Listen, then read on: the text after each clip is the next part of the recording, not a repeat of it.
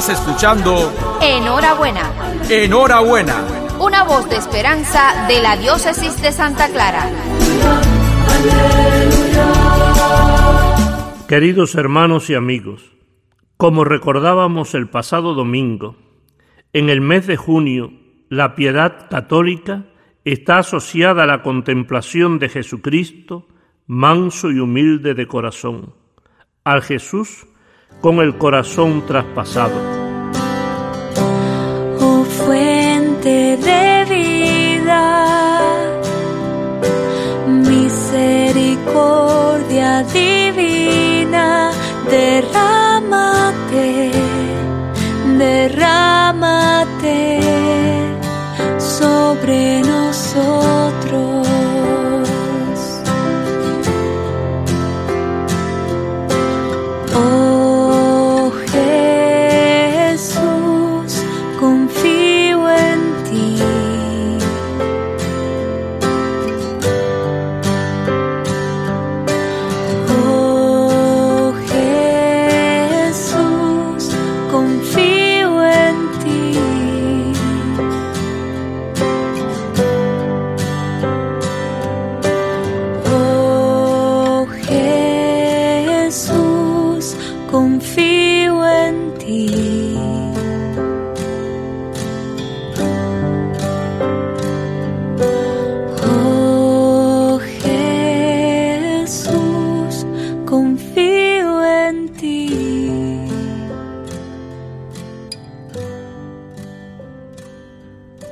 La espiritualidad del Sagrado Corazón de Jesús se centra en el culto al amor de Dios, un amor que salva y redime a la humanidad, que salva y redime del pecado y de su esclavitud, un amor que se hizo hombre en Nazaret y que nació en Belén, un amor que se convirtió en acontecimiento por la Judea y la Galilea, un amor que se manifestó hasta el extremo en el Calvario, porque nadie tiene amor más grande que el que da la vida por sus amigos.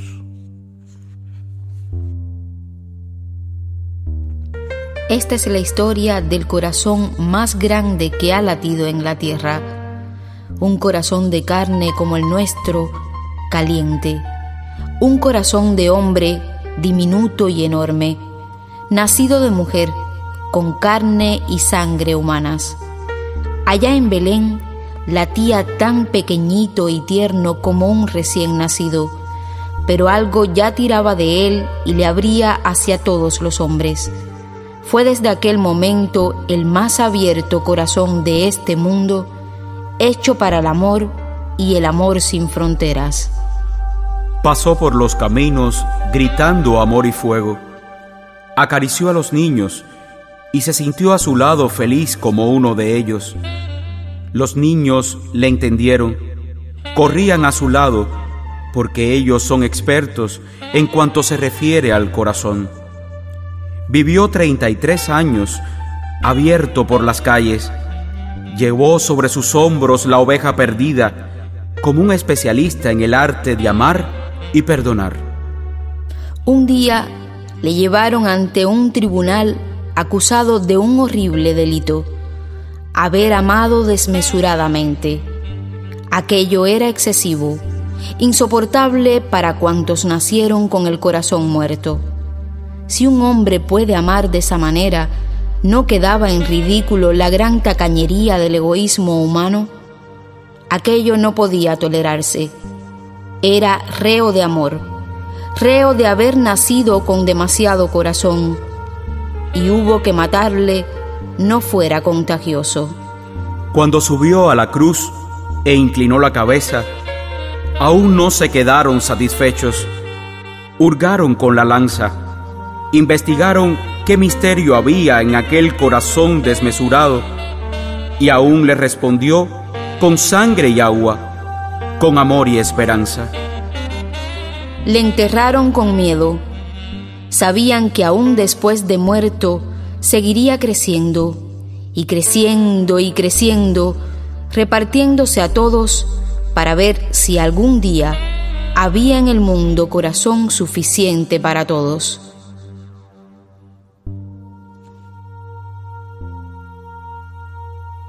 En la primera carta de Juan, el autor sagrado nos recuerda que Dios es amor. Y esto significa que Dios nos ama. Primero amó a Israel y le manifestó su amor eligiéndolo entre todas las naciones de la tierra. Después mostró su amor a toda la humanidad de un modo superior, enviando al mundo a su Hijo único para que vivamos por él. Esta es la mayor prueba del amor de Dios, que envió su Hijo a la tierra, semejante a nosotros en todo menos en el pecado. Él compartió nuestra suerte, nuestras alegrías y sufrimientos fueron suyos.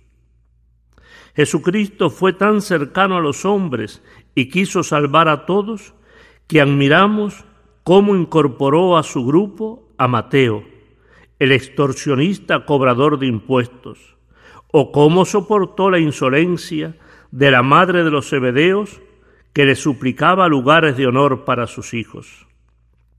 Tan cercano que se detuvo junto al ciego de nacimiento o se dejó tocar por la mujer que padecía flujos de sangre. Tan cercano que hasta se dejó estrujar por los niños y aceptó el beso de Judas el traidor. Tan cercano que no dudó entrar en diálogo con el inicuo Pilato que lo condenaría a muerte, ni mirar con compasión al cobarde Pedro que lo había negado tres veces. Tan cercano que hoy sigue esperándonos, a ti y a mí, a todos. Cuánta nobleza hay en el corazón traspasado de Jesús de Nazaret. Necesariamente al acercarnos al Sagrado Corazón, brota en cualquier persona sincera la gratitud, la confianza y la reparación.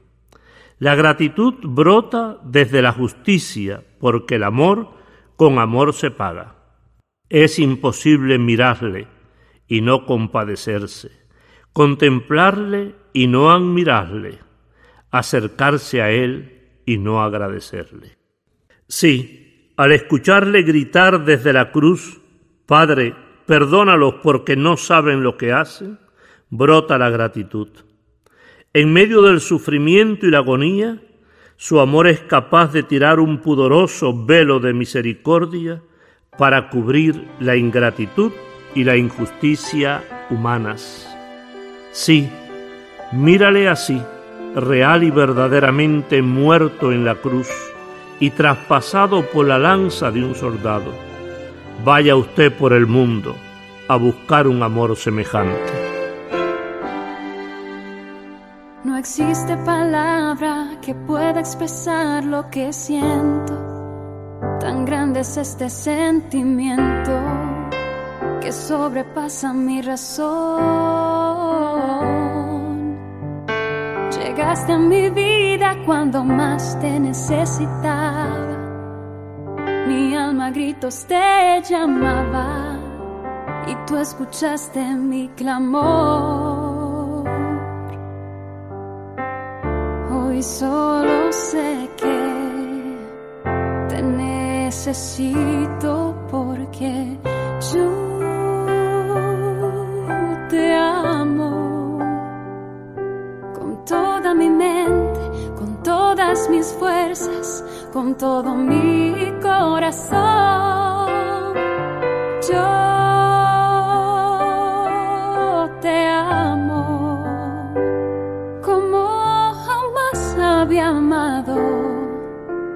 sobre todas las cosas, te amo a ti, Señor.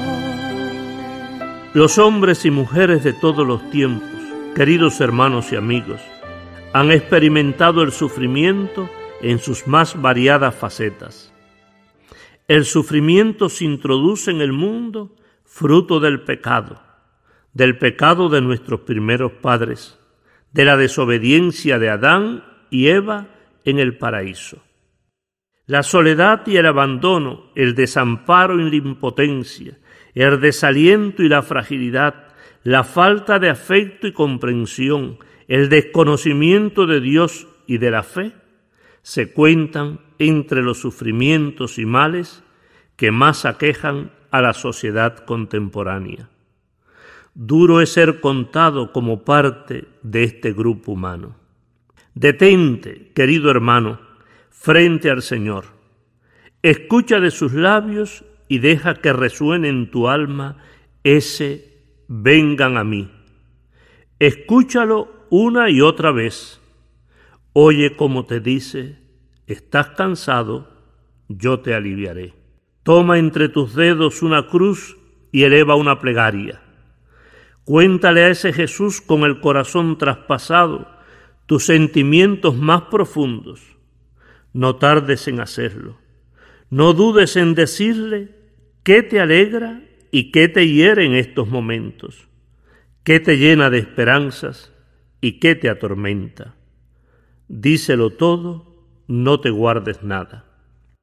Dile al Señor sin temor alguno que has buscado el amor y no lo has encontrado. Dile que son muchos los que te han dirigido palabras consoladoras y estimulantes. Son muchos los que han sido amables y te han perdonado incluso, pero que ninguno ha llegado a saciar la sed de tu corazón. Ninguno ha sido capaz de disipar tus temores ni de hacer germinar la esperanza. Dile con confianza y sin temor, Señor, en ti confío. Sigue ayudándome ahora que las dudas y los desengaños, los temores y las angustias, la soledad y el desamparo me rodean, me invaden y me arrinconan. Y por favor, no te olvides de decir una palabra al corazón traspasado de Cristo en la cruz, una palabra por los demás. Ellos también sufren. Ellos también lo necesitan. Sí, también necesitan del amor de Dios, de su bendición. Jesús, estoy aquí. Jesús,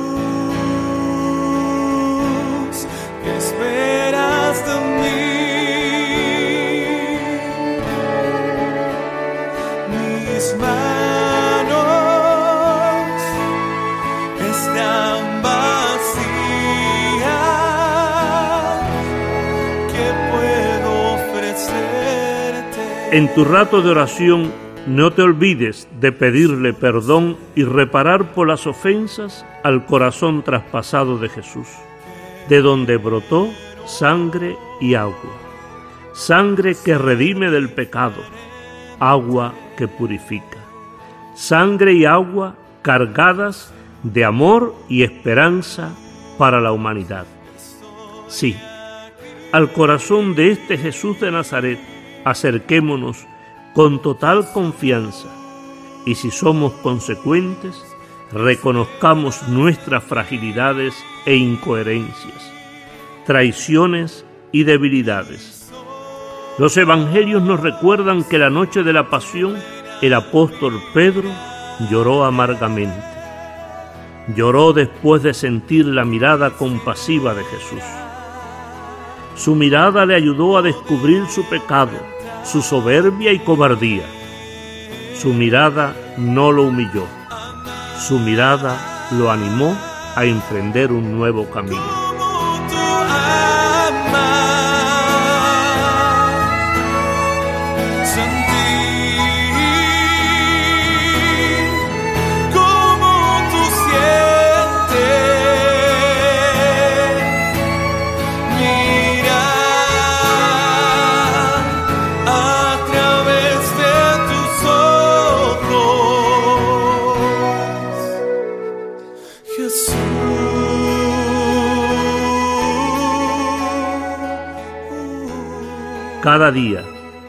Empezando ahora mismo, dejemos que nos alcance la mirada de Jesús, que a todos renueva, esa mirada que penetra el corazón humano y a todos nos lleva a descubrir objetivamente nuestra realidad personal y familiar, social y eclesial. Una mirada amorosa que nos invita a la sinceridad y a emprender el camino del bien, de una total renovación. Pidamos su gracia purificadora. Mostrémosle nuestros buenos propósitos y deseos de conversión con obras concretas. En todo momento, pidamos la ayuda del Señor. Que en este mes de junio, bajo la mirada del corazón traspasado de Jesús, seamos capaces de abrir nuestro corazón a Dios para agradecerle y pedirle perdón, para alabarle y suplicarle por la humanidad. Acércate al templo católico más próximo a tu casa. Allí tienes un regalo. Pídelo. Es una estampa grande del Sagrado Corazón de Jesús. Llévala a tu casa y confía al Señor tu familia, a cada uno de sus miembros Pídele la salud y la paz, la fe y el pan de cada día. Dile una palabra al Señor por este momento de pandemia. Dile, sí, una palabra por Cuba y el mundo entero.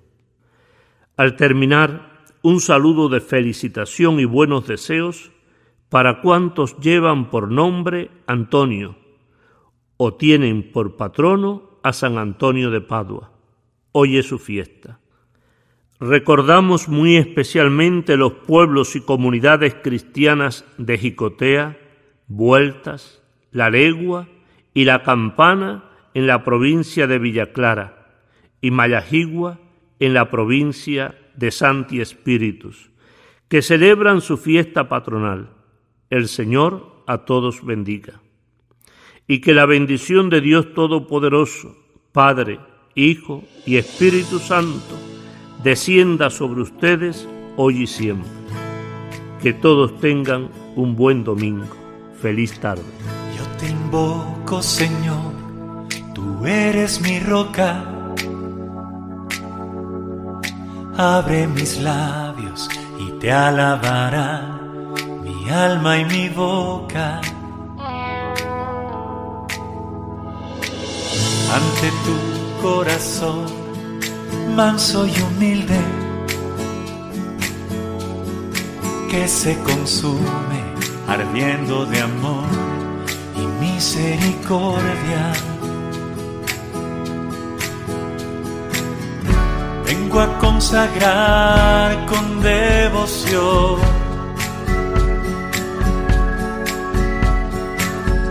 todo lo que tengo, lo que soy.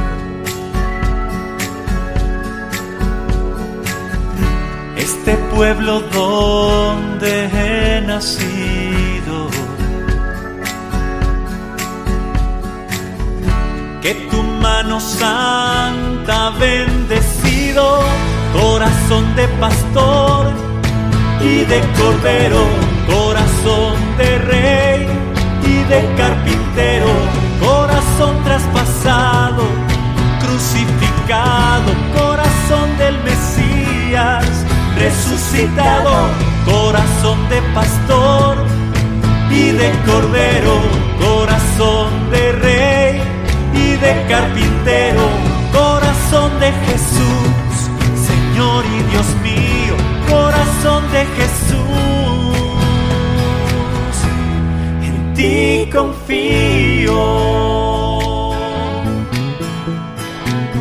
Crea en mí, oh Señor, corazón puro. Tú eres mi fuerza, mi luz y esperanza, mi paz y refugio. Ante tu corazón sacramentado que nos espera, paciente y callado en cada sagrario. Vengo a suplicarte tu perdón.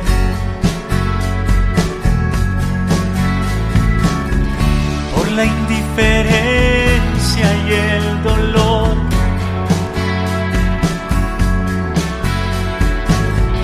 que recibes de este mundo herido y que con tu sangre sangre has redimido, corazón de pastor y de cordero, corazón de rey y de carpintero, corazón traspasado, crucificado,